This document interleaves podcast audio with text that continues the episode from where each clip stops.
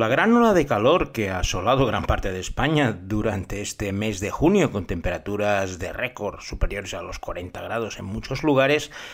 me va a dar la excusa perfecta para llevaros a uno de los lugares más fríos del planeta, con unas temperaturas que siempre son muy frescas y que además pues es el glaciar más grande de todo el mundo. Es una isla muy poco poblada, todo el mundo la conoce y ahora se ha puesto bastante de moda por algunas de las series que os vamos a hablar hoy. Por lo que vamos a empezar nuestro viaje hacia temperaturas más benignas con unas recomendaciones gastronómicas bastante potentes. En primer lugar,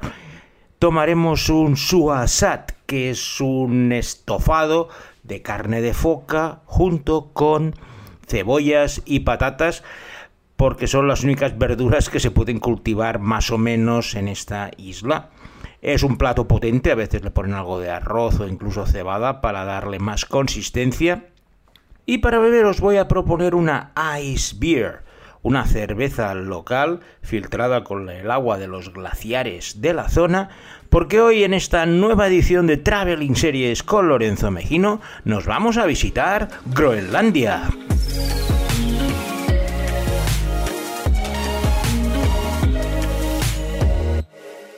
Groenlandia es un territorio autónomo del reino danés.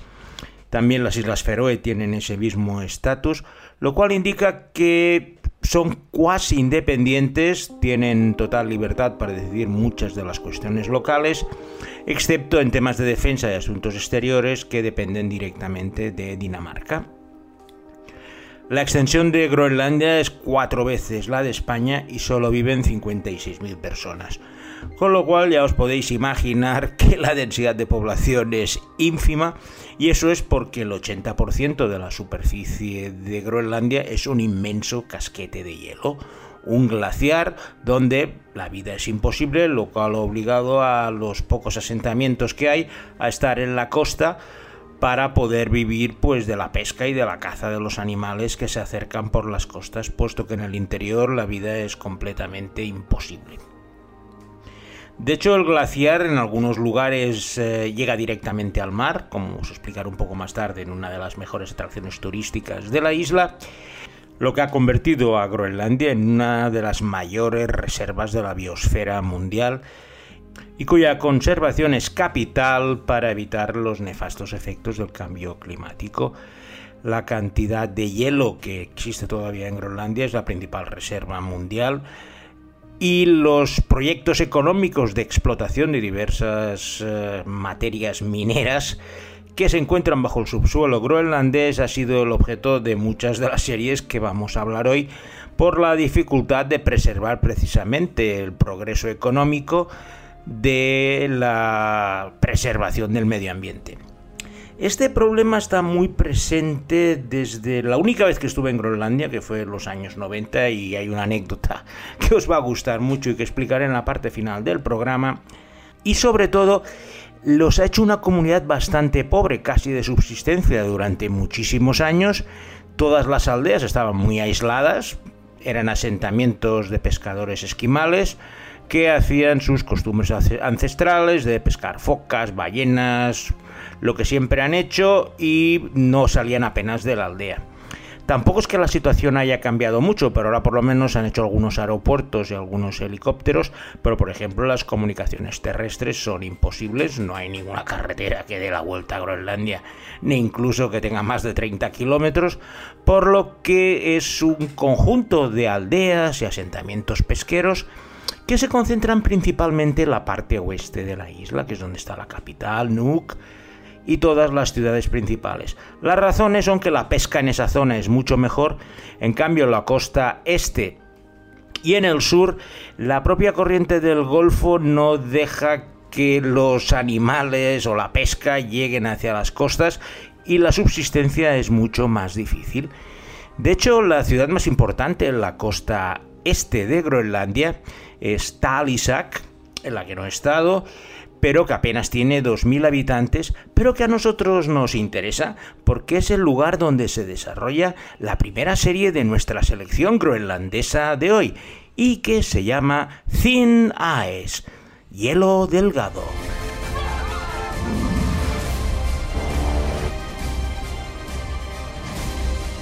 This is getting out of hand.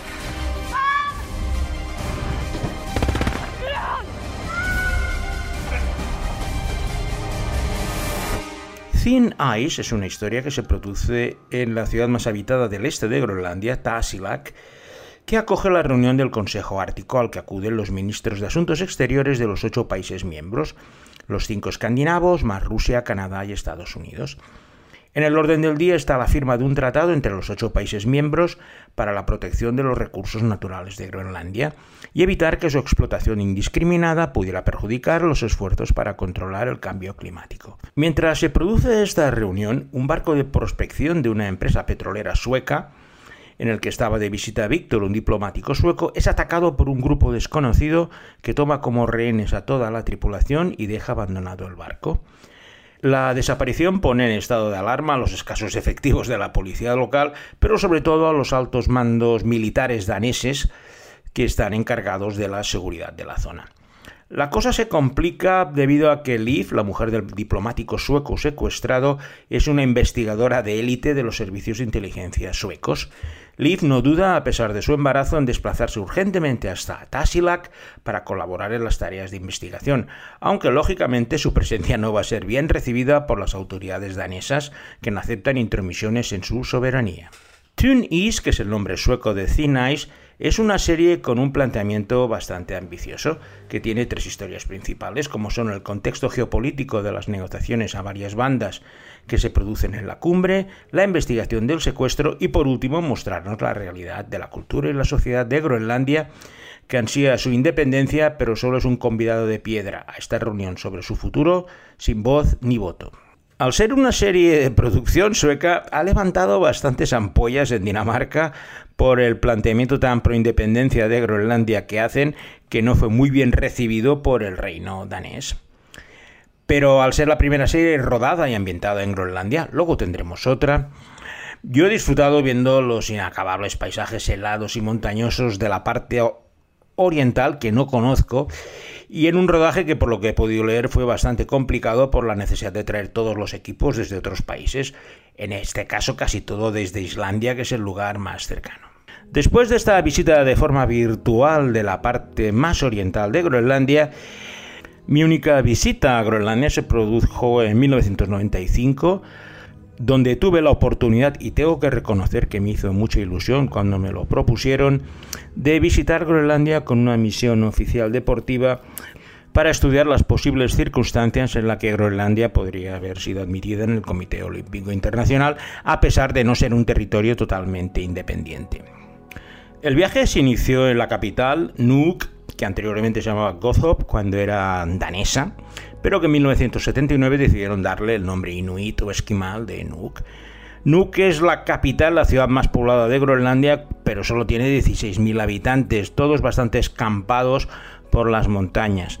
Aparte les encanta hacer casitas de colores y la, la visión de Nuuk es como un puzzle de colores con todas las casitas desperdigadas por la montaña, sin ninguna planificación urbanística y que viven principalmente pues ahora de los turistas que llegan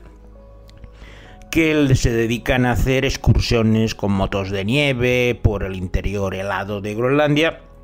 y Nuuk que tiene uno de los principales aeropuertos es el lugar de entrada principal. Las reuniones fueron muy cordiales, tengo que reconocer que los inuits son una gente maravillosa,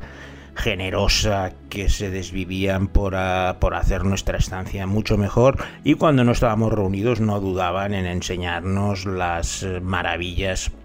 naturales de su ciudad,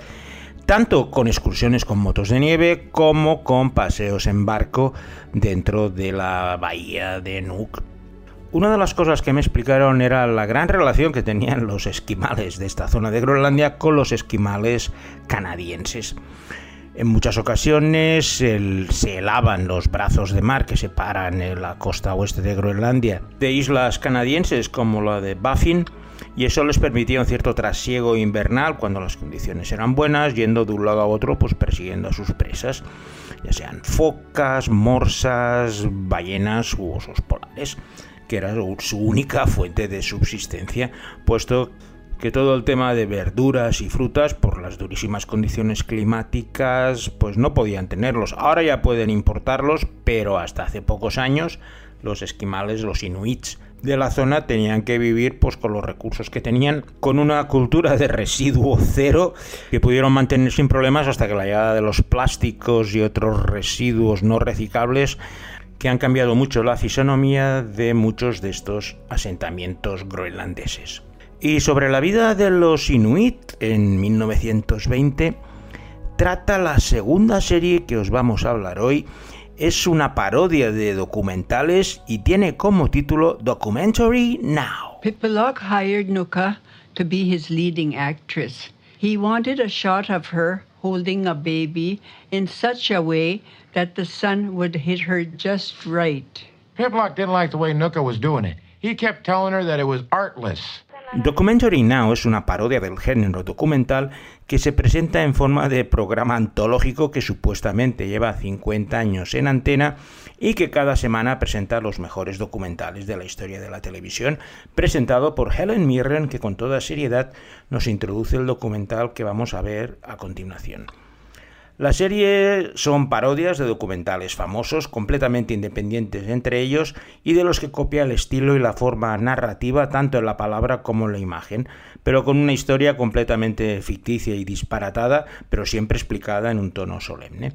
Nosotros en el caso de Groenlandia el que nos interesa es el segundo episodio de la primera temporada que tiene como título Kunuk Uncovered y que es una parodia del documental que hizo Robert Flaherty en 1922 y que nos mostraba la historia de Nanook, una esquimal que vivía en la zona del norte del Quebec y su familia y que viajaba pues a lo largo de todo el océano Ártico con alguna incursión a Groenlandia. En el episodio Documentary Now lo que hacen es parodiar ese documental tan famoso mostrando la vida de los esquimales pero un poco mezclada con algunas modernidades sobre todo haciéndose eco de la controversia que hubo en su momento, porque mucha gente decía que aquello más que un documental era un docudrama con el autor Robert Flaherty que enriqueció y recreó bastante lo que era la vida de los esquimales más allá de hacer un retrato fideligno con una cámara que lo siguiera. El documental de Documentary Now es muy divertido y te va a dar una idea bastante clara de cómo funcionan los inuit en estos momentos. Nuestra misión en Groenlandia tuvo dos escalas, la primera en Nuuk y luego cogimos una avioneta para dirigirnos al segundo asentamiento más importante de Groenlandia, que es Ilulissat, que se encuentra en la denominada Disco Bay, que es el lugar turístico más importante de Groenlandia, puesto que hay un lago de icebergs, debido a que el glaciar toca directamente al mar y deposita esos icebergs, y navegar por esa extensa bahía te permite pues ver desde icebergs agujereados, grandes masas de hielo a la deriva y un paisaje realmente fascinante que tuve la oportunidad de visitar en barco. Disco Bay es Patrimonio Mundial de la UNESCO, pero también es el lugar donde se desarrolla la trama de la cuarta temporada de una mítica serie danesa que va a ser nuestra tercera selección groenlandesa del día, y me estoy refiriendo a la magnífica Borgen. Det er som om, at stormen omkring Birgitte Nyborgs person ikke rigtig vil lægge sig. Det er også begyndt at ulme internt i hendes eget parti. så tæt på på et tidspunkt. Er Nyborg simpelthen en anden politiker, måske endda et andet menneske, end hende vi kendte som statsminister for 12 år siden? Siete años después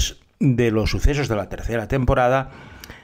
tenemos a la que fue primera ministra, Birgitte Nyborg, como la nueva ministra de Asuntos Exteriores de Dinamarca, tras ser nombrada en un gobierno de coalición en la que la presidenta es Signe Krag, la presidenta del Partido Laborista. Apenas llegada al cargo, se tiene que enfrentar a su primera crisis con el descubrimiento de unas grandes reservas petrolíferas, precisamente en Disco Bay, en Groenlandia,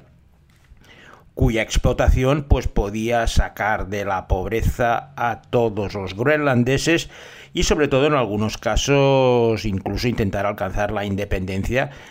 por la enorme inyección económica de dinero que iba a suponer todos los millones provenientes de la explotación petrolífera. Dinamarca y más concretamente Birgit Nyborg no ve tan clara esa explotación petrolífera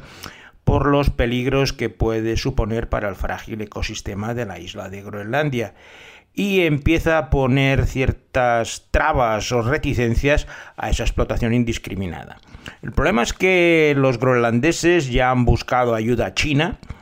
para poder tener una cierta autonomía a la hora de la explotación y eso desemboca pues en una crisis mundial a cinco bandas donde tenemos por un lado a Groenlandia y Dinamarca y por otro Rusia, China y Estados Unidos que no quieren perder tajada de lo que puede pasar en esta Disco Bay. Además, en el caso de Estados Unidos, ellos tienen una base aérea muy importante al norte de Groenlandia, en Thule, el lugar donde estaba el mítico Capitán Trueno, y todos ellos quieren opinar sobre el futuro de los groenlandeses, poniendo a la, nuestra protagonista Birgit Nyborg en una tesitura bastante complicada. La temporada es fascinante, se ha rodado a medias entre Copenhague y, y Lalisut las dos ciudades más importantes de Groenlandia, y nos permite conocer de primera mano los problemas que tiene tomar estas decisiones donde por un lado la gente quiere recursos económicos para salir de su pobreza endémica, pero por otro pueden destrozar de forma irreversible sus recursos naturales y sus ecosistemas. La solución no es fácil y durante los ocho episodios de esta cuarta temporada vais a ver todos los bandazos políticos que van dando tanto Birgit Nibor como la primera ministra, como incluso las potencias extranjeras, en una apasionante serie que ha sido una de las mejores de este 2022. Y os he dejado para el final una historia bastante curiosa que os va a sorprender, pero que me ha encantado recordar para este programa. La historia empieza en Nuuk, donde conocí a Joseph Motzfeldt, un político groenlandés que formaba parte de la comisión groenlandesa que iba a tratar con nosotros. En el transcurso de esas conversaciones, Motzfeldt se acercó a mí bastante curioso, puesto que al enterarse que era español, tenía una hija que iba a ir a España dentro de dos meses y sabiendo que en el próximo, la próxima etapa del viaje teníamos que ir a Ilalusa, a Tendisco Bay, pues se ofreció a invitarme una noche a su casa para que conociera a su hija y le explicara cosas de Barcelona y demás historias. Al finalizar la parte oficial del viaje, Nila Lusat insistió en que fuera a su casa como huésped y estuve pues cenando y comiendo dos días con ellos y con toda su familia, entre los cuales estaba su hija Nukaka, que había sido Miss Groenlandia y que era la que iba a venir a Barcelona. Nukaka fue una anfitriona espectacular, me llevó en, su barco por toda la bahía y al final me comentó que si me podía venir a visitar a Barcelona, que estaría encantada, porque iba a ir con su novio, que era un joven actor danés, y querían ir los dos allí a pasar el tiempo ningún problema, yo estuve encantado, incluso pues cuando vinieron a Barcelona les dejé un apartamento que tengo en la costa, en Calella, que es donde vivo ahora, para que estuvieran una semana y eso que se ahorraban del eh, alojamiento. Les hice de anfitrión, les llevé en coche a Montserrat y a diferentes lugares de la costa catalana. Y lo cierto es que hicimos bastante amistad, tanto con Nukaka como con su novio, que era un joven actor danés desconocido, que se llamaba Nikolai Koster-Baldau. Posteriormente, por temas profesionales, tuve que ir en bastantes ocasiones a Copenhague y siempre que iba ellos me insistían en que fuera a cenar con ellos. Ya se habían casado, ya tenían dos hijas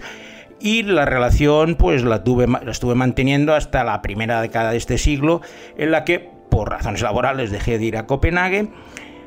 y empezó a despuntar la carrera de Nikolai Koster Baldau. Yo solo os puedo decir que es una bellísima persona. Siempre que viene de viaje promocional a Barcelona, me llamo, vamos a tomar algo por ahí, porque en el fondo siempre recuerda que esas dos semanas en Barcelona pues fueron claves casi para pedirle matrimonio a su novia Nukaka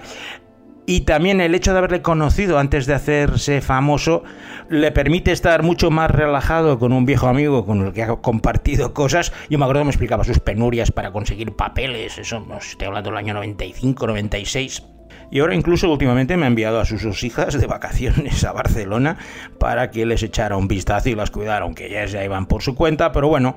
ellos estaban más tranquilos y de vez en cuando iba a comer con ellas o iba a cenar. Lo cierto es que tengo una gran relación con la familia. No lo he explicado nunca porque no me gusta hacer ostentación de estos temas. Y de hecho, como lo conocí siendo ingeniero ni dedicándome al tema de televisión, pero no, bueno, la verdad es que me alegro mucho el gran éxito que ha tenido. Y de Nikolai Coster-Waldau y de Groenlandia trata precisamente la serie que va a cerrar nuestra selección de hoy y que tiene como título Through Greenland, a través de Groenlandia. Over the past few years, I've been working as a goodwill ambassador for the UNDP to create awareness about the consequences of climate change. And the ice in Greenland works a bit like the canary in a coal mine. It tells us if it's doing well or if it's doing bad, and right now, it's not doing so well. Through Greenland es una miniserie en cinco capítulos que nos muestra un viaje que hace Nikolai Coster-Waldau con su cuñado Inuit, el hermano de Nukaka, que salieron de Thule, al norte de Groenlandia, ahora se llama Kanak, para ir recorriendo con trineo toda la costa greenlandesa hasta llegar a la capital Nuuk. Es una serie conservacionista es más, es un documental, no es una serie ficcionada, pero te permite ver de primera mano pues todas las maravillas de Groenlandia por el gran conocimiento que Nikolai tiene a través de su mujer y con la inestimable ayuda de su cuñado que le enseña a cazar bueces almizcleros, a sobrevivir como hacían los antiguos esquimales. Y sobre todo se nota una cosa natural porque Nikolai ama Groenlandia lógicamente y está encantado de mostrar esas maravillas tanto al público danés como al americano, aprovechando precisamente esa fama que tiene para lanzar un mensaje conservacionista sobre Groenlandia. Y con estas anécdotas sobre un actor muy famoso y popular, pero que bueno, tuvo la suerte de conocer antes de que lo fuera, Vamos a dar por finalizada esta edición agradeciendo como siempre a Alberto Laya, que ya habrá practicado su esquimal y se habrá puesto las pieles de foca para elegir las músicas que van a ilustrar este podcast. Y yo, como siempre, me despido de vosotros hasta la semana que viene con una nueva edición de Traveling Series con Lorenzo Mejino.